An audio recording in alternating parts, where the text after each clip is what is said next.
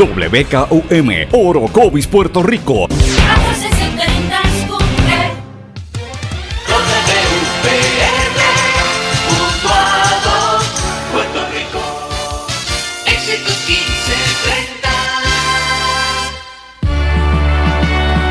Transmite WEXS Patillas Guayama. XXX 61. Escuchas WMDB desde Fajardo, Puerto Rico, a través del 1480M y a través de www.el1480.net.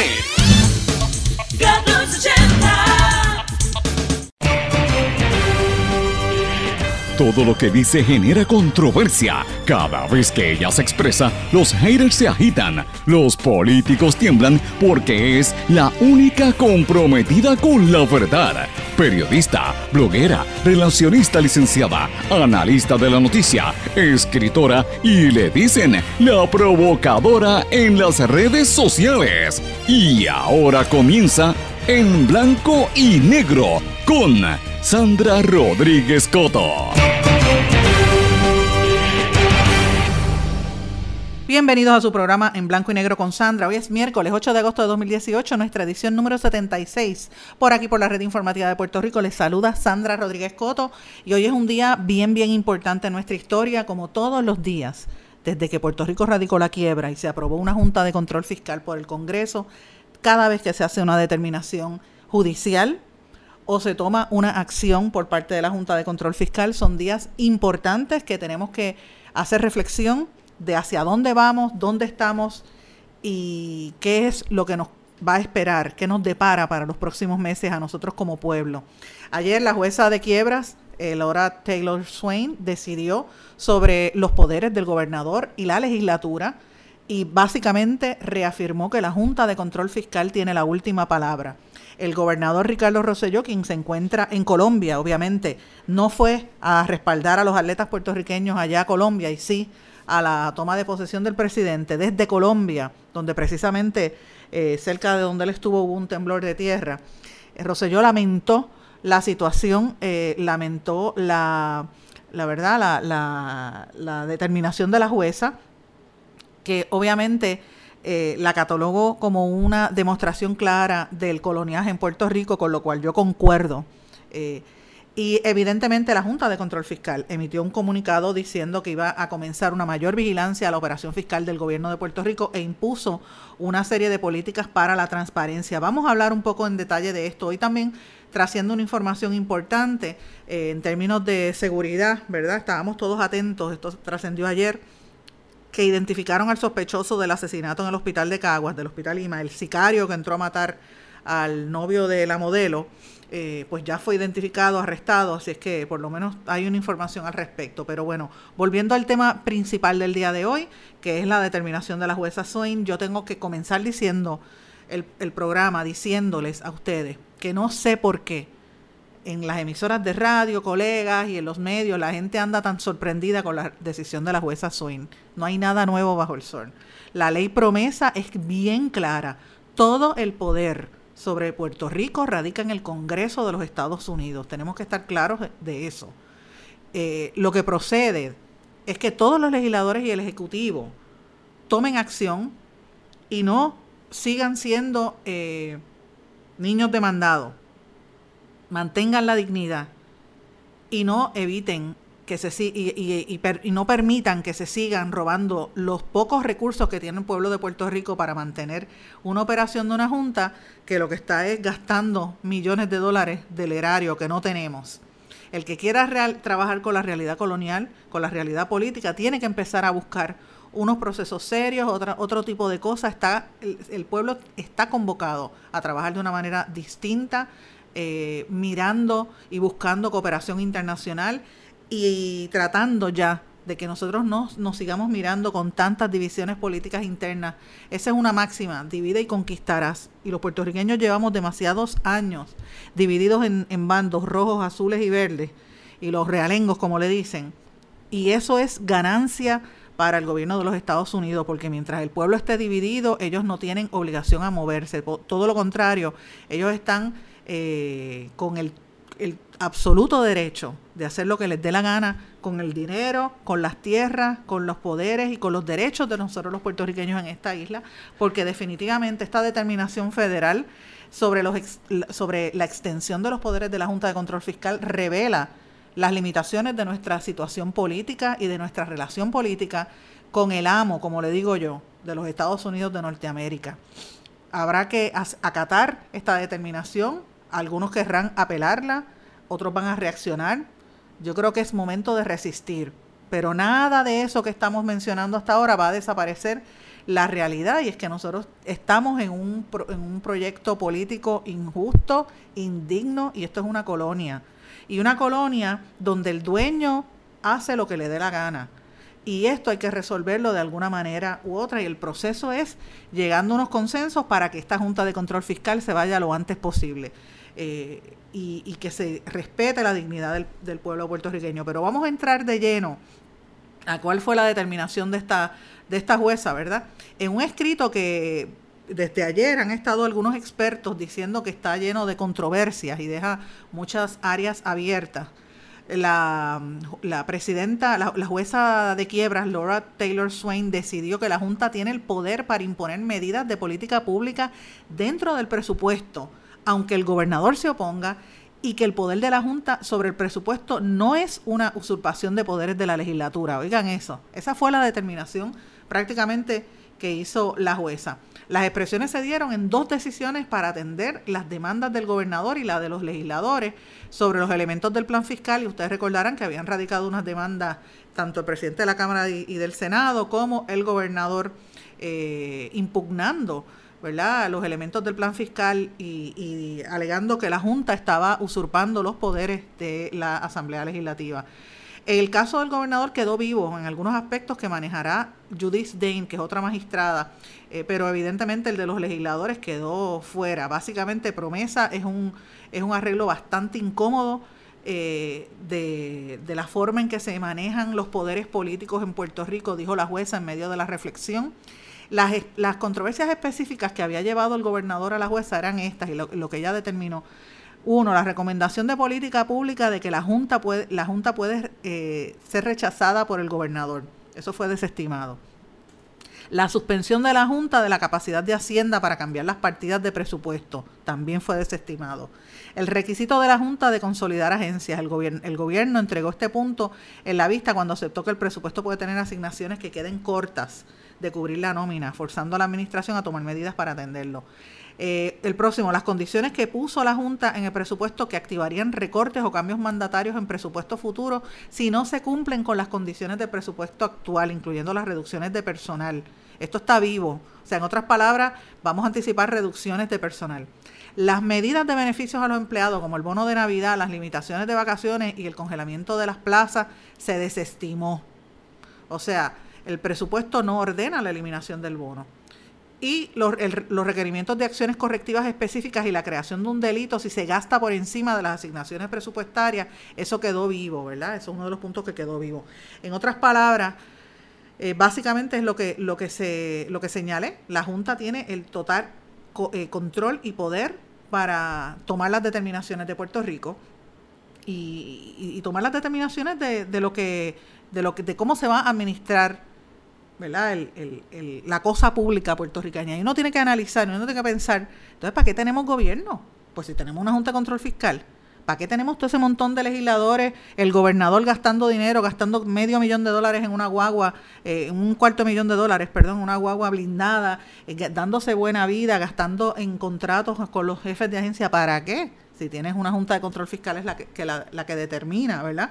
Esas son las preguntas que yo creo que que son cosas importantes que se tienen que estar contestando, ¿verdad? Eh, y me parece que, que, es fundamental que miremos esto. El gobernador Rosselló lamentó la situación. Eh, obviamente el presidente del Senado, Rivera Chats, también criticaron la decisión de la jueza y reconocieron que reconociendo que los poderes de la Junta están por encima de ellos. Eh, el presidente de la Junta, José Carrión III, apuntó en un comunicado de prensa que en los próximos días y semanas la Junta espera que el gobierno demuestre progreso sustancial en cuanto a la implementación de reformas para mejorar la eficiencia y transparencia del sector público y lograr que la economía de Puerto Rico sea más atractiva para negocios e inversionistas. Eh, esto es lo que ellos están pidiendo. Reformas en los planes fiscales, ¿verdad? Eh, están pidiendo la implantación del presupuesto para el 2019, transparencia financiera y un plan de ajuste para la reestructuración de la deuda. Eh, esas son algunas de las cosas que está pidiendo la Junta de Control Fiscal y evidentemente el presidente del Senado lo catalogó como un abuso, soberbia y prácticamente un abuso colonial de parte del gobierno de los Estados Unidos, esta determinación ahora. Yo le tengo que poner, vamos a ponernos el sombrero del otro lado, porque nosotros somos, estamos en el jamón del sándwich, nosotros somos el pueblo que estamos afectados. Acuérdense que los políticos están bien, pero mire, nosotros somos los que vamos a estar afectados por estos recortes. Imagínese qué va a pensar esa Junta de Control Fiscal que tiene que rendirle cuentas ante el Congreso cuando empiece a mirar los presupuestos que aquí se dan en contratos para agencias de publicidad, para abogados, para gastos eh, superfluos, que lo que hacen es destinar dinero para hacer propaganda en emisoras de radio, como hacen algunos ex políticos que son cabilderos, y otros que se dedican a hacer eh, lo que yo he denunciado sistemáticamente en mis columnas, que son trolls, atacar a los que, a los que, como yo, por ejemplo, criticamos y señalamos lo que está mal, y se dedican a, gastar miles de, miles de millones de dólares, créanme, pues son salarios que empiezan en, en 3 y, 5 mil pesos y tienen equipos de gente haciendo esto. Y eso es en, una, en una sola de las partidas. Imagínate cuánto dinero se gastan en darle contratos a los panas, en contratar abogados eh, y todo ese tipo de gastos super, superfluos que el gobernador ha dicho que lo ha reducido. El, la Junta de Control Fiscal sabe que no. Yo no estoy justificando a la Junta. Yo sé que la Junta está gastando dinero de más. Yo sé que es, un, es un, una imposición pero por otro lado, hay que analizar también que el gobierno sigue gastando como si estuviéramos en una fiesta. Tan es así que lo digo todo el tiempo. Tenemos una serie de jefes de agencia que se están ganando una millonada. El mejor ejemplo es la Secretaría de Educación, que ustedes saben el caos que hay con el comienzo del semestre escolar, con las faltas de respeto a los maestros y a los estudiantes. Y esa señora se gana en un mes lo que se gana un maestro en un año. ¿Sabe? E, e, esto es una cosa increíble. Y yo no es que esté, ella a lo mejor vale ese salario, pero en la realidad económica en Puerto Rico, ¿usted cree que eso se justifica? Entonces, con razón es que la Junta de Control Fiscal tiene que meter mano porque están gastando dinero como, nada, como, como una locura, no les importa. Y lo gastan en cosas que no son importantes para el país. Eh, la Junta de Control Fiscal, para que ustedes sepan, anunció que va a empezar una mayor vigilancia más de cerca de la operación del gobierno. Ahora es que empiezan ellos a apretar y anunciaron la adopción de dos nuevas políticas para fomentar la rendición de cuentas y la transparencia. Una es la política de reglas, reglamentos y órdenes de la Junta, que requiere la aprobación de ciertas reglas, reglamentos, órdenes administrativas y todo. Cuando el gobernador o cualquier jefe de agencia o de departamento vaya a someter algo, la Junta tiene que dar la última palabra y esto aplica a asuntos relacionados con transacciones propuestas para la Autoridad de Energía Eléctrica, por ejemplo, para OGP, etcétera. Y la otra es la política del proceso de título 5, que es todos los proyectos que requieran una adjudicación de un contrato o solicitud de propuestas, los RFP, de una agencia de, gobierno. Todo eso no lo va a decidir nadie en el gobierno, lo va a decidir la, Junta de Control Fiscal. Eso yo lo veo positivo porque por ahí van a empezar a recortar. Pero lo que me preocupa es cuando empiecen a apretar, van a eliminar municipios, van a eliminar agencias, mucha gente se va a quedar en la calle y no están siendo ni la Junta ni el gobierno transparente. Hablen claro y díganle la cosa como es a la gente para que la gente sepa lo que viene. Es hora de que se diga lo que viene para que la gente esté preparado. Vamos a una pausa y regresamos enseguida. No se retiren, el análisis y la controversia continúa en breve, en blanco y negro, con Sandra Rodríguez Coto. Se enteraron Juan y María del secreto? No se los habrás dicho tú. Ay, sí, yo se los dije. Se los dije sin querer. En este diálogo, el pronombre lo no se refiere a Juan y María, sino al secreto que les contaron, que está en singular. Juan y María están representados por el pronombre se. En casos como este, se recomienda decir yo se lo dije. No se lo habrás dicho tú. Se lo dije sin querer. El español nuestro de cada día. Dilo bien, dilo mejor. Academia Puertorriqueña de la Lengua Española, Fundación Puertorriqueña de las Humanidades y esta emisora. En los últimos 50 años hemos avanzado mucho en la prevención del tabaquismo. Pero si no hacemos más, uno de cada 13 niños de hoy morirá prematuramente por el tabaquismo. Son 5.6 millones de vidas preciosas que podemos salvar. Juntos podemos lograr que nuestra próxima generación esté libre del tabaco. Más información en surgeongeneral.gov. Rabiosa, yo soy rabiosa. Oye, tú estás loca. ¿Tú no sabes lo que es tener rabia? La rabia es un asunto serio. Es un virus mortal que se transmite de animales a seres humanos por medio de mordidas de cualquier mamífero. En Puerto Rico, el Departamento de Salud atiende a más de 500 personas cada año por haber estado expuestas a rabia. Visita a tu médico veterinario licenciado y colegiado y vacuna a tu mascota. Busca más información en la página del Colegio de Médicos Veterinarios de Puerto Rico. Mantente alerta. Adopta la actitud. Servicio público de esta emisora. Soy activista. Soy dueño de negocios. Yo soy una educadora. Soy pareja. Soy un amigo. Y estoy viviendo con el VIH. Y vivo con VIH. Soy VIH positivo. Junto con más de un millón de personas infectadas en los Estados Unidos. No estamos solos. No estamos solos. No estamos solos. Detengamos juntos al VIH. Infórmese. Hágase la prueba participe. El verbo avanzar tiene varias acepciones en el español general. Por ejemplo, ir hacia adelante. Pude avanzar entre la multitud. Transcurrir el tiempo o acercarse a su fin. Avanza la tarde y se alargan las sombras. Y progresar o mejorar. Rosa ha avanzado mucho en sus estudios. Pero en Perú y Puerto Rico, avanzar también tiene el sentido de darse prisa. Se están acabando los 30 segundos y tenemos que avanzar. Español puertorriqueño. Atrévete y dilo. Mensaje de la Academia Puertorriqueña de la Lengua Española, Fundación Puertorriqueña de las Humanidades y esta emisora. Por las cosas que nos pueden mantener seguros. Las que usamos todo el tiempo sin pensarlo. Las que aguardan en silencio a salvarnos la vida. Y ahora las que llevamos con nosotros a donde vayamos. Muchos dispositivos móviles ahora ofrecen alertas inalámbricas de emergencia, información en tiempo real de fuentes locales en las que confías. Con su sonido y vibración particular, estarás al tanto donde quiera que estés.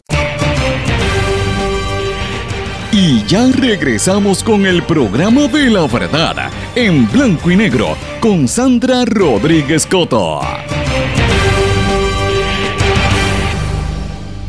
Y de regreso en blanco y negro con Sandra, bueno, es que quise dedicarle el primer segmento de este programa específicamente al tema de la Junta, porque yo sé que todo el mundo está hablando del tema, pero aquí lo medular, lo importante es que ni la Junta, ni la jueza, ni el gobierno, ni el gobernador, ni el presidente de la Cámara, ni el presidente del Senado, ni siquiera los alcaldes están diciendo con claridad lo que viene.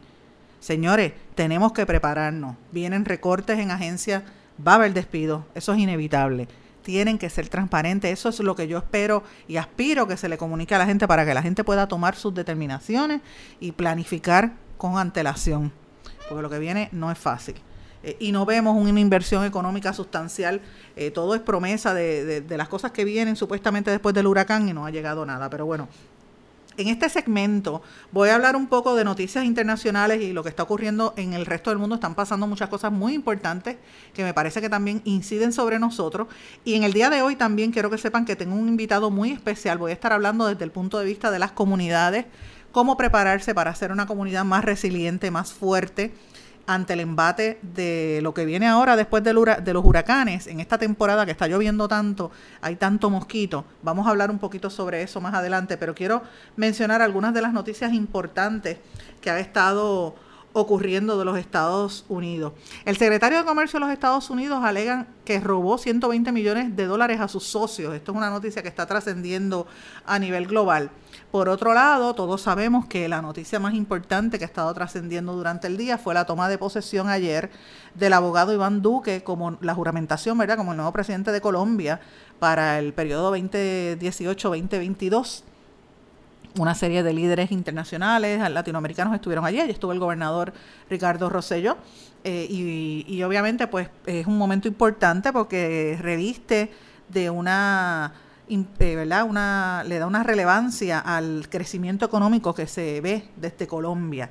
Allí estuvo, por ejemplo, el, el presidente del Partido Popular de España, eh, que es de centro, una organización de centro derecha, Pablo Casado, se reunió con los líderes políticos de diferentes países de América Latina y evidentemente, entre otras cosas, está tratando de fortalecer la alianza eh, que tiene España y Colombia en lo que él menciona, la defensa de la libertad y la democracia frente al totalitarismo y para eh, contrarrestar y oponerse a Nicolás Maduro en Venezuela. También dijo que está, va a estar colaborando con el gobierno de Colombia para irse en contra del populismo, de líderes populistas, eh, como, lo que, como lo es Maduro o como lo es Daniel Ortega en Nicaragua. Así que podemos anticipar estas alianzas que se están dando a nivel regional, que esas son las cosas que no se dicen públicamente, son las reuniones tras bastidores. También ayer en esa toma de posesión estuvo el presidente de Chile, Sebastián Piñera, quien aseguró que, el presidente de Colombia eh, y, que Colombia y Chile van a mantener unas relaciones excelentes y están fir firmando unos acuerdos comerciales importantes en la zona. El ejército colombiano, por su parte, condenó la conducta del coronel Carlos Andrés Pérez Cardona, el mayor Luis Mesías Quiroga y un teniente coronel, que todos son retirados de la institución, que fueron capturados por la Fiscalía por el delito de obtención ilegal de información. Estaban, eh, mientras eh, todo el mundo estaba pendiente a lo del gobernador, a, lo de la investidura del presidente, estaban en el ejército eh, en un proceso desde hace un tiempito, ¿verdad? Haciendo unas escuchas ilegales, eh, violando la ley. Pero por otro lado, mientras esa dinámica se está dando en Colombia, sabemos lo que está pasando en Estados Unidos con el presidente Trump y la tensión que hay con los ayatolas, ¿verdad? En Argentina, miren, el la justicia de Argentina condenó por corrupción al ex vicepresidente eh, bajo la época del gobierno de Cristina Fernández. Me refiero Amado Bodú del año 2011 al 2015 y fue convicto, ¿verdad? Hallado culpable a cinco, cinco años y diez meses de prisión por cohecho pasivo y negociaciones incompatibles con la función pública por la compra irregular de la imprenta de dinero Sicone.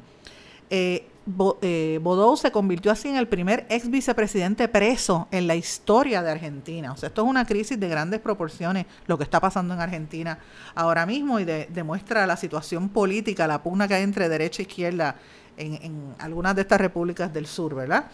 Eh, él, entre otras cosas, él lo están lo están considerando culpable de diseñar un entramado para quedarse con esa compañía que era la única que tenía la capacidad de imprimir billetes en Argentina. Mira si fue listo. Además de la pena de cárcel, a él este, le queda inhabilitado de por vida volver a aspirar a algún pu puesto público. Eh, y si lo hace, pues sería detenido de manera inmediata. Esta situación está, se remonta al año 2012 a raíz de una serie de revelaciones periodísticas para que ustedes vean la importancia de la prensa con tantos ataques que le que está haciendo ahora a diferentes gobernantes, eh, por ejemplo Trump y aquí en Puerto Rico, ¿verdad? Eh, la importancia de la prensa revela este tipo de escándalo. La prensa investigó en el año 2012 y esto provocó que entonces viniera una indagación formal de la judicatura, eh, verando, ¿verdad?, la compañía de valores sudamericana, cómo era que se imprimían estos billetes y cómo fue que él, entró a, a, coger el control de esa compañía, este, el vicepresidente de, de esta empresa. Solamente para repasar, Sicón Calco, eh, Calcográfica, que es la empresa, había quebrado pero fue salvada gracias al apoyo económico de otra sociedad privada llamada The Old Fund, el Fondo Viejo. Así las cosas, las sospechas apuntaron siempre a que Bodow estaba detrás de aquella pequeña compañía y que acordó rescatar a la empresa privada a cargo de la fabricación de billetes, obteniendo el 70% de sus acciones. Mira qué listo. Pero este, se supone que eso no lo tuviese ningún funcionario público él obviamente lo negó, el gobierno de Kirchner, de, de ¿verdad? De, de, Cristina Fernández lo negó también, eh, y, pero evidentemente pues fue hallado culpable. Ahora mismo ustedes saben que la expresidenta también está bajo evaluación y hay posiblemente eh, hay unos, unas causas de acciones contra ella. Esta investigación, la periodística, la hizo originalmente el, diario Clarín en Argentina y demuestra a mi juicio que el periodismo tiene un, un rol importantísimo, pero obviamente el que, el que está haciendo la, lo está haciendo mal, rápido dice, mira, la prensa no puede asumir el, el rol de la justicia. Este, claro, porque no quiere que, que, le saquen los papeles, los trapos sucios al sol. Pero finalmente, pues el hombre fue hallado culpable y esto es una vergüenza para la política y demuestra el nivel de corrupción que hay en todos estos países. En Argentina también, ustedes saben que se está llevando a cabo una evaluación en torno a, a una posible aprobación del, del aborto. Amnistía Internacional ha estado pendiente a, a las determinaciones y el debate que empieza hoy en cuanto a la legalización del aborto, que otra vez volvió a traerse a la discusión allí en Argentina. Y quiero terminar este segmento, ¿verdad?, con un análisis de algo que yo creo que nos va a tocar de alguna forma a nosotros aquí en Puerto Rico. Nosotros llevamos varios meses, varios años desde que empezó toda esta industria del cannabis medicinal, ¿verdad? Y toda esta polémica entre los, sobre todo los, religiosos y la gente conservadora, hablar en contra de la, de la legalización de la marihuana medicinal o del cannabis medicinal. Eh, hay otros sectores que hablan de que se debe aprobar eh, el cannabis incluso para uso recreativo y que se, se tiene que hacer de alguna manera la, ¿verdad? La, la, aprobación y que se permita la legalización de ciertos tipos de drogas, ¿verdad? Pues miren lo que está pasando en México, que ustedes saben que México lleva años esta guerra del narcotráfico sin cuartel que llevan más de 115 eh, políticos asesinados en los últimos años. Y la situación de inseguridad es de tal magnitud que es una es un caos regional y global lo que está pasando en México, pues el nuevo presidente, el recién electo Andrés Manuel López Obrador, ha, él anunció como, como parte de su campaña y ya está anunciando que viene con un proceso que él llama la pacificación es paz, reconciliación, perdón, amnistía y legalización. Estas son las palabras claves que él está utilizando para terminar con la violencia eh, vinculada a la guerra por el narcotráfico. Mire lo que le está proponiendo. Él propone con expertos, organizaciones de base comunitaria, civiles, familiares y víctimas del crimen, eh, sobre todo las personas desaparecidas, eh, incluyendo gente, por ejemplo, en el área de Juárez, ustedes saben que ha sido bien terrible allí, construir unos procesos de diálogos y de paz, eh, porque muchos de estos casos, en el 98% de los casos, quedan impunes. Nadie sabe, te matan al hijo, te matan a la mujer y nadie sabe quién lo hizo. Eh, y llevan más de 154 mil asesinatos. Y la estrategia contempla, por ejemplo, legalizar el cultivo de marihuana para fines eh, lúdicos, ¿verdad? Para, y también la siembra de amapola para el uso farmacéutico. ¿Ok? Este, estos son dos, dos componentes importantes para que se, se utilizan en el narcotráfico, obviamente. Eh, y esto tiene mucho que ver con, con, los crímenes que han ocurrido en los últimos años. Ustedes saben, por ejemplo, los estudiantes, aquellos que fueron a Yoncinapa, ¿te acuerdas? Que eran unos estudiantes, cerca de 43 estudiantes que, que resultaron desaparecidos. Eh, fue por ese mismo, los, los mataron por el, por, básicamente la guerra de, los narcos. Así que el gobierno de este nuevo presidente mexicano, López Obrador, lo que está proponiendo es, de alguna manera, que empiece a legalizarse el cultivo y le quita ese, ese vínculo de clandestinidad y le quita el negocio a los narcos. Eh, obviamente, sabemos que hay narcos que se oponen a esto, porque entonces le está quitando el negocio. Eh, pero es la, una estrategia que ellos están tratando de hacer para tratar de terminar con la violencia, fomentar el diálogo, que la gente no tenga miedo y que empiecen a resolverse estos problemas. Obviamente el problema en México está entronizado a nivel estatal, hay mucha corrupción, hay demasiada corrupción, pero hay, este, ¿verdad? En, en algunos países donde ha habido conflictos armados o donde ha habido crímenes, eh, ¿verdad? De lesa humanidad que han asesinado eh, comunidades enteras, por ejemplo, guerras civiles, pues llegan a estos procesos de diálogo. Es como una negociación entre, entre los dos bandos para que la cosa, para que deje la, dejen la guerra. Y eso es lo que él está planteando, que empiece un proceso de pacificación entre los narcos y los ciudadanos de bien. Eh, y obviamente lo único que no eh, plantearía este programa sería permitir ¿verdad? Ni los jefes de los carteles, ni las bandas de robo de, gasolina, ni los homicidas, ni obviamente los, los, delincuentes, los secuestradores, eh, pero sí el tema de las víctimas.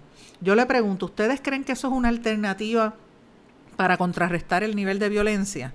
El, el presidente mexicano plantea que es que todo lo demás se ha tratado y ser eh, con la fuerza punitiva no ha tenido éxito. Esto será la alternativa, se lo dejo en sus manos y nosotros en algún momento podremos llegar a ese tipo de negociación, sí, y de manera indirecta en algunos lugares, usted sabe que le tienen que pedir hasta permiso al dueño del punto para poder pasar y ya esas negociaciones a niveles pequeños se dan, ¿verdad? En, en, en ciertas áreas en Puerto Rico. Existe la posibilidad de que se dé a nivel macro, lo dejo para su discreción, piense un poquito y me deja saber, con mucho gusto le voy a contestar si me envía sus mensajes a través de, de la página de Facebook Sandra Rodríguez Coto, Twitter SRC Sandra o en las plataformas digitales de todas las emisoras que componen esta poderosa red informativa de Puerto Rico. Vamos a una pausa y regresamos enseguida con una interesante entrevista. No se retiren, el análisis y la controversia continúa en breve, en blanco y negro, con Sandra Rodríguez Coto. Enteraron Juan y María del secreto? No se los habrás dicho tú. Ay, sí, yo se los dije. Se los dije sin querer. En este diálogo, el pronombre lo no se refiere a Juan y María, sino al secreto que les contaron, que está en singular. Juan y María están representados por el pronombre se. En casos como este, se recomienda decir yo se lo dije. No se lo habrás dicho tú. Se lo dije sin querer. El español nuestro de cada día. Dilo bien, dilo mejor. Academia Puertorriqueña de la Lengua Española, Fundación Puertorriqueña de las Humanidades y esta emisora. En los últimos 50 años hemos avanzado mucho en la prevención del tabaquismo. Pero si no hacemos más, uno de cada 13 niños de hoy morirá prematuramente por el tabaquismo. Son 5.6 millones de vidas preciosas que podemos salvar. Juntos podemos lograr que nuestra próxima generación esté libre del tabaco. Más información en surgeongeneral.gov. Rabiosa, yo soy rabiosa. Oye, tú estás loca. ¿Tú no sabes lo que es tener rabia? La rabia es un asunto serio. Es un virus mortal que se transmite de animales a seres humanos por medio de mordidas de cualquier mamífero. En Puerto Rico, el Departamento de Salud atiende a más de 500 personas cada año por haber estado expuestas a rabia. Visita a tu médico veterinario licenciado y colegiado y vacuna a tu mascota. Busca más información en la página del Colegio de Médicos Veterinarios de Puerto Rico. Mantente alerta. Adopta la actitud. Servicio público de esta emisora. Soy activista. Soy dueño de negocios. Yo soy una educadora. Soy pareja. Soy un amigo. Y estoy viviendo con el VIH. Y vivo con VIH. Soy VIH positivo. Junto con más de un millón de personas infectadas en los Estados Unidos. No estamos solos. No estamos solos. No estamos solos. Detengamos juntos al VIH. Infórmese. Hágase la prueba. Participe. El verbo avanzar tiene varias acepciones en el español general. Por ejemplo, ir hacia adelante. Pude avanzar entre la multitud. Transcurrir el tiempo o acercarse a su fin. Avanza la tarde y se alargan las sombras. Y progresar o mejorar. Rosa ha avanzado mucho en sus estudios. Pero en Perú y Puerto Rico, avanzar también tiene el sentido de darse prisa. Se están acabando los 30 segundos y tenemos que avanzar. Español puertorriqueño. Atrévete y dilo. Mensaje de la Academia Puertorriqueña de la Lengua Española, Fundación Puertorriqueña de las Humanidades y esta emisora. Por las cosas que nos pueden mantener seguros. Las que usamos todo el tiempo sin pensarlo. Las que aguardan en silencio a salvarnos la vida. Y ahora las que llevamos con nosotros a donde vayamos. Muchos dispositivos móviles ahora ofrecen alertas inalámbricas de emergencia, información en tiempo real de fuentes locales en las que confías. Con su sonido y vibración particular, estarás al tanto donde quiera que estés. Y ya regresamos con el programa de la verdad, en blanco y negro, con Sandra Rodríguez Coto.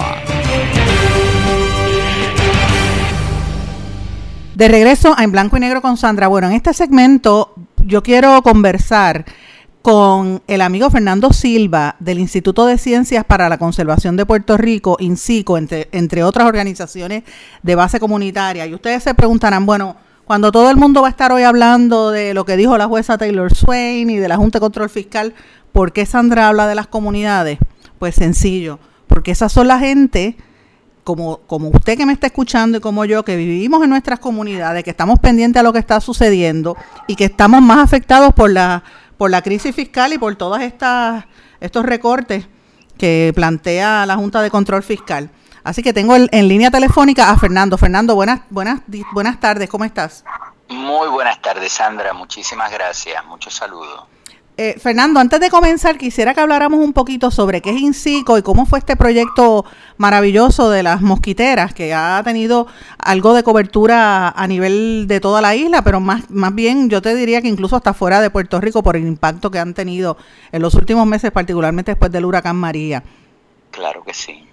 Pues mira, en el Instituto de Ciencias para la Conservación mm, de ordinario, o sea, normalmente nosotros eh, venimos eh, desarrollando un modelo de trabajo desde el 2007, eh, mucho antes del paso de este huracán, que se concentraba principalmente en trabajar en comunidades cuyas localizaciones estaban eran aisladas, eh, comunidades que estaban aisladas con localizaciones remotas en Puerto Rico, en la costa y en la montaña, porque en Puerto Rico hay comunidades de esa naturaleza, tanto en la costa como como en, como en la montaña. Y nos concentramos principalmente en trabajar con la gente, investigando y estudiando la memoria del, de la historia natural y de la historia cultural humana de esa comunidad, con la idea de rescatar esa memoria,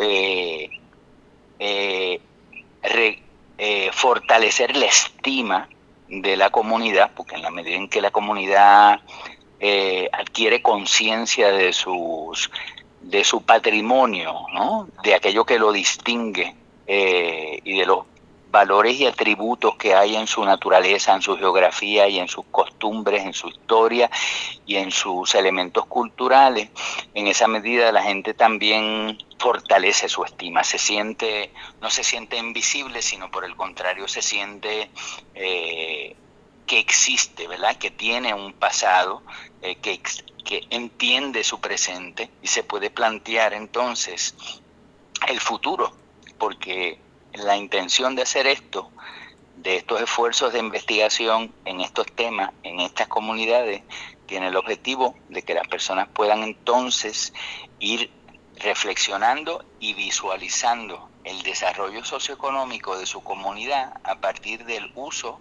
y aprovechamiento de su riqueza patrimonial, Eso, de aquello que lo distingue. En otras palabras, para los amigos que nos están escuchando, a veces uno no se da cuenta que en una comunidad puede ser que haya una gran capacidad de personas para ser cuidadores de envejecientes, por decirlo así. Eso es una riqueza que tiene ese sector comunitario que a veces la gente no se da cuenta. En otro, pues hay un grupo de pescadores o hay alguien que se dedica a cierto tipo de siembra, pues vamos a aprovechar esas características para sacarle provecho, para, para sacarle ventaja y darnos valor y, y, darnos auto, autoestima. ¿En qué, ¿En qué municipio específicamente has estado desarrollando estos proyectos? Yo sé que estás en Loíza, por ejemplo. Pues uno de esos proyectos que se estuvo desarrollando por, por unos años también fue en la península de Cantera, en Santurce. Eh, otro eh, fue en, la comunidad de Playa Guayanés, en Yabucoa. En Yabucoa, sí. Eh, otra fue una la comunidad de Las Mareas, en Salinas. otra es la comunidad de Doña Juana, en el barrio Ala de la Piedra, de Orocovis. donde caen las montañas más altas de Puerto Rico hacia Villalba. Eh, es la colindancia entre Orocovis y, Villalba. Eh, y esa eh, principalmente es donde hemos desarrollado los proyectos así más elaborados hasta el, hasta el momento. Y eso era lo que verdaderamente ocupaba mucho de nuestro esfuerzo, nuestros recursos, nuestro tiempo. y eso continuó hasta obviamente el paso del huracán, por paso el huracán trastocó la vida y la agenda de trabajo de mucha gente, organizaciones, eh, eh, y las prioridades hubo que eh, hubo que repensarlas, ¿no? Y, y en ese proceso de repensar cuáles deberían ser las prioridades en la agenda de nuestro trabajo, el método que utilizamos fue de ir a dialogar con cada una de esas comunidades para conocer eh, directamente de ellos eh, cuáles eran los asuntos más urgentes. Y les solicitamos eh, que nos fuesen lo más honestos posibles con respecto a qué entendían ellos eran asuntos de vida o muerte, eh, que estuviesen al alcance, por supuesto, de, nuestros recursos, eh, de nuestro conocimiento de nuestra experiencia, eh, y de esos diálogos que, que son diálogos, no son diálogos genéricos, ¿no? Son diálogos pensados y diseñados con la idea de que la gente pueda reflexionar sobre sus problemas más allá eh, de los problemas de, la, de las respuestas tradicionales. Cuando tú vas, al, y a lo que me refiero es que cuando tú vas a una comunidad y tú preguntas, luego de una situación como la que vivimos después del huracán, eh, cuáles son las necesidades, la gente te va a responder por lo general. Agua, eh, luz. Comida, comida, agua, luz, pañales. eh, y, y si uno no hurga, ¿no? si uno no profundiza un poco más en lo que es la experiencia, pensando lo que uno ya anticipa también, porque uno tiene que hacer su tarea eh, de anticipar y de tratar de analizar cuáles otros problemas quizás la gente no identifica como una necesidad. Y preguntamos, entre otras cosas, eh, eh, si entonces los el tema de los mosquitos no era un problema. Eso era terrible en Y esos la primeros res- y días. la bueno. respuesta de la gente fue explosiva, ¿no? La gente nos dijo, nosotros no podemos dormir. Eh, una de las cosas que nos decían, nos aterra la posibilidad de un contagio de Zika, de chikungunya, ¿verdad? De, eh, de dengue, eh, porque la gente está consciente que de pronto después del huracán, eh, la cantidad mm, de criaderos de mosquitos que se crean como producto del, de la cantidad de objetos, de artículos, de planchas de zinc, de casas abandonadas, que ahora eh, se convierten muchos de ellos en criaderos de mosquitos, multiplica las posibilidades de reproducción del mosquito, por lo tanto uno puede anticipar que puede haber eh, un incremento, un aumento dramático en la población de los Y mosquitos déjame decirte algo. cual eh, eh, lo hace a uno deducir de que entonces eh, el virus tendría entonces eh, eh, muchos más, un ejército mucho más nutrido de mosquitos para, eh, para, para contagiar mucho Bueno. más fácilmente, más rápidamente a mucha más gente. Recuerda, vamos, a vamos, vamos posicionarnos eh, a los amigos que nos están sintonizando. Imagínense esos primeros días y primeras semanas después del huracán, cuando no había luz, esas primeras semanas, ¿verdad? Y no había forma de comunicarse tampoco. Uno se volvía loco. Primero el calor, que era sofocante. Y si tú vivías al aire, ¿sabes? No tenías ventanas o vivías en un campo, escuchar los mosquitos ciertamente era preocupante. Así que ustedes surgen, eh, traen este proyecto de hacer mosquiteros, que era algo que hacían nuestros abuelos, ¿verdad? O Claro. era algo tradicional. Mira qué interesante la- el diagnóstico que hizo la gente, ¿verdad? Eh, y que nosotros pudimos capturar de esos diálogos. Mm, Estaba contenido en tres asuntos muy preocupantes. Uno, la posibilidad del contagio, como ya mencioné. Dos, la cantidad de personas que estaban, que tenían picadas de mosquito y que tenían picadas in- infectadas, es decir, las infecciones causadas por las picadas de mosquito en los niños, en los viejos, en todas las edades, pero especialmente en los niños y en los viejos, eh, y las consecuencias catastróficas que podía tener el desarrollo de estas infecciones, teniendo en ese momento un servicio médico Sí, o de salud tan deficiente, ¿verdad? Eh, Colapsa, las en colapso todos total sabemos, prácticamente. Un colapso. eh, esa era otra. Y la tercera preocupación, fíjate qué interesante, fue el descanso. La gente decía, yo me tengo que cubrir, como tengo que abrir, mantener las ventanas abiertas, tengo que mantenerme eh, cubriéndome con la sábana para protegerme del mosquito. Cuando ya no resisto el calor, me quito la sábana y entonces vuelven los mosquitos nuevamente y vuelvo a taparme con la sábana. Y estoy en esa dinámica toda la noche, tapándome y destapándome y no duermo. Y la gente, como no dormía, o no dormía, o dormía insuficientemente, no dormía bien, eh, tenía un impacto en sus relaciones sociales también. La Sí. gente estaba eh, intolerante, ¿verdad? Las personas estaban débiles, sus resistencias y sus defensas naturales iban bajando y la gente se estaba enfermando. Eh, así que el asunto de la picada del mosquito tenía también una relación directa eh, eh, en todos esos en todas esas asuntos relacionados directamente con el sueño. Así imagínate. Así que nosotros eso nos llevó a pensar en una solución. Pues mira, esa, esa solución fue el, la, la concept, ¿verdad? El, concepto de traer el mosquitero. Pero bueno, vamos, como nos, estamos cortos de tiempo en este momento, vamos a una pausa y cuando regresemos vamos a explicar cómo fue que, que se llegó a esa decisión. Vamos a una pausa, Fernando. No se retiren, el análisis y la controversia continúa en breve, en blanco y negro, con Sandra Rodríguez Coto.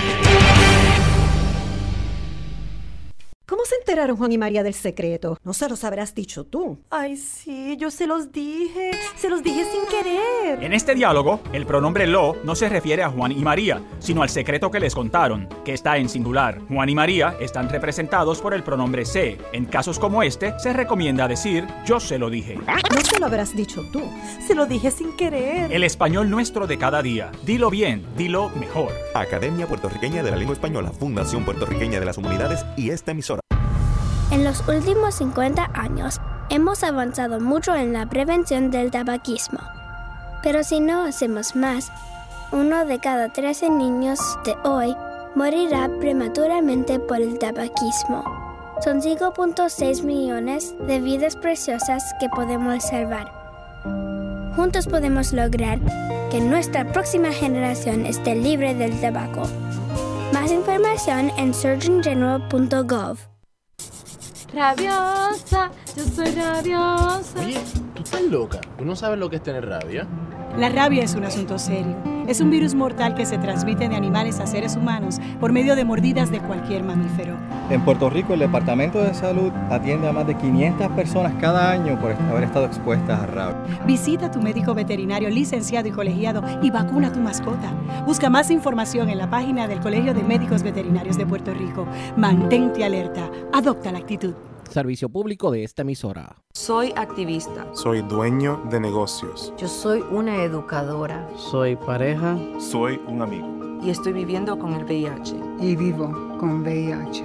Soy VIH positivo. Junto con más de un millón de personas infectadas en los Estados Unidos. No estamos solos. No estamos solos. No estamos solos. Detengamos juntos al VIH. Infórmese. Hágase la prueba participe. El verbo avanzar tiene varias acepciones en el español general. Por ejemplo, ir hacia adelante. Pude avanzar entre la multitud. Transcurrir el tiempo o acercarse a su fin. Avanza la tarde y se alargan las sombras. Y progresar o mejorar. Rosa ha avanzado mucho en sus estudios. Pero en Perú y Puerto Rico, avanzar también tiene el sentido de darse prisa. Se están acabando los 30 segundos y tenemos que avanzar. Español puertorriqueño. Atrévete y dilo. Mensaje de la Academia Puertorriqueña de la Lengua Española, Fundación Puertorriqueña de las Humanidades y esta emisora. Por las cosas que nos pueden mantener seguros. Las que usamos todo el tiempo sin pensarlo. Las que aguardan en silencio a salvarnos la vida. Y ahora las que llevamos con nosotros a donde vayamos. Muchos dispositivos móviles ahora ofrecen alertas inalámbricas de emergencia, información en tiempo real de fuentes locales en las que confías. Con su sonido y vibración particular, estarás al tanto donde quiera que estés. Y ya regresamos con el programa de la verdad, en blanco y negro, con Sandra Rodríguez Coto. De regreso en blanco y negro con Sandra. Bueno, conversamos con Fernando Silva eh, y ustedes recordarán en esas primeras semanas y meses después del huracán cuando no había electricidad y uno se volvía loco con los mosquitos picándolo y ese calor infernal y uno se trataba de cubrir con la sábana, tenía que dejar las ventanas abiertas para que entrara el aire, pero los mosquitos te picaban y era una locura y mucha gente pues estaba infectada, sobre todo me, pienso en los, en los pacientes mayores encamados había una preocupación genuina y ahí es que surge esta iniciativa de las mosquiteras. Explícame un poquito ese proceso, Fernando. Mira, eh, el análisis inmediatamente que hicimos fue, ah, primero analizar cómo era que la gente se protegía del mosquito y nos dimos cuenta que la mayoría de las soluciones tradicionales para protegerse del mosquito eran muy nocivas a la gente, es decir, eran preocupantes, era quemando vegetación, era utilizando químicos, etcétera, etcétera. Y eso no podía ser la solución, así que buscamos una solución, uno de los inventos más antiguos de la humanidad, porque data el mosquitero de, de hace 2700 años antes de Cristo, aproximadamente, ¿no? Entonces, eso no puede, eso no puede fallar. Eh, así que decidimos lanzarnos entonces a hacer mosquiteros. Como no había cómo coser, pues buscamos asesoría en personas que trabajan en las tiendas de costura eh, de, de telas y de ahí surge entonces eh, en una de las tiendas el conocimiento de uno de sus empleados que nos dice entonces cómo se puede hacer un mosquitero sin necesidad de coser, ni de coser a mano, ni de coser con una máquina.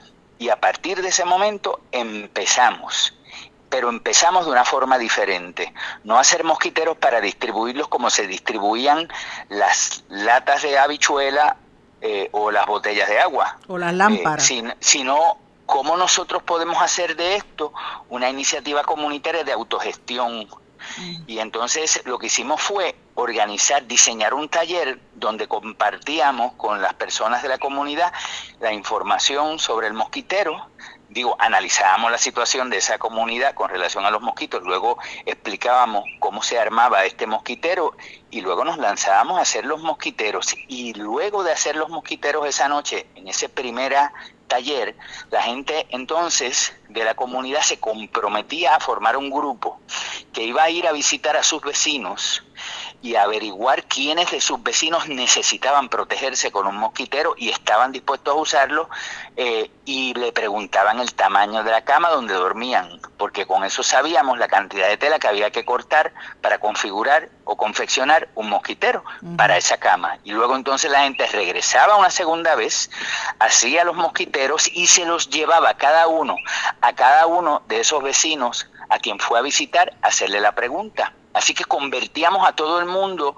en un líder, ¿verdad? De esa comunidad, eh, respondiendo a la necesidad de sus propios vecinos. Y eso fortalecía los lazos de esa comunidad y les brindaba la oportunidad a esos residentes a convertirse en gestores del bienestar, de la salud y la vida de sus propios vecinos.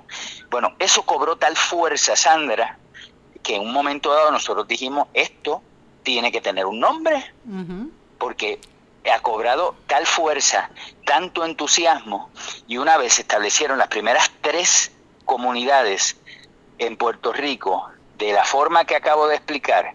Eh, ¿Cuáles eran? Una ¿Cuáles eran? En el barrio de, una en el barrio El Pino, en Villalba, otra en el en Playa Guayanes en Yabucoa y la otra en la comunidad de las Mareas, en, en Salinas. Salinas. Decidimos que el nombre que mejor le iba a esto era las tres mosquiteras, que no eran tres mujeres, sino eran las primeras tres comunidades que se organizaron para autogestionar. Extraordinario. El, este, la confección de los mosquiteros, la protección de sus vecinos. Ahora mismo, este, en ese momento la cosa ha crecido. ¿Cuánta gente ha llegado eh, a este proyecto hasta ahora, Fernando? Hasta un punto impresionante. O sea, nosotros estamos hablando ahora mismo, contabilizando recientemente, que hemos estado en 28 municipios. Muy bien. Dentro de esos 28 municipios hemos estado en 67 barrios y hemos estado en 125 comunidades. Excelente. Entonces, si sacamos la cuenta de la cantidad de mosquiteros y nos referimos de eso a las personas, porque obviamente una persona por mosquitero, por lo general, estamos hablando de cerca de 4.000 personas. Muy bien. Y, ¿Eh? esa, y esas telas ustedes las, las donaban, o sea, la gente, la tela, el, eso Claro. es como un, eh, eso es como un tool, ¿verdad? Nosotros tuvimos la bendición, ¿verdad?, de, de recibir el respaldo inicial para, para comenzar este movimiento de parte de la Fundación Puerto Rique, con Fundación Comunitaria de Puerto Rico, Con y Nelson. posteriormente, posteriormente de la Federación Hispana o de Hispanic Federation es como se le ha estado, se le ha conocido en Puerto Rico, eh, de la comunidad de puertorriqueños, principalmente puertorriqueños en el área de Nueva York eh, y otros estados que han que colaboraron entonces con la iniciativa, entendieron la importancia de la forma en que estábamos trabajando y de la solución que estábamos proveyendo y entonces nos brindaron el apoyo económico para nosotros eh, lanzarnos. Claro, esto ha sido muy provocador para mucha otra gente, así que hemos tenido, y debo decirlo, eh, también la colaboración de individuos, de personas de Puerto Rico y fuera de Puerto Rico que han donado tela, que han donado dinero para que compremos tela, eh, eh, y otras organizaciones en Filadelfia, por ejemplo, Unidos para Ayudar a Puerto Rico, estoy al tanto, llamaron una noche, así, pero a las 8 de la noche, y la llamada fue así, Fernando, ¿Qué necesitas para hacer mil mosquiteros para las comunidades en Puerto Rico? Imagínate qué bien. Así que, así que la respuesta fue maravillosa.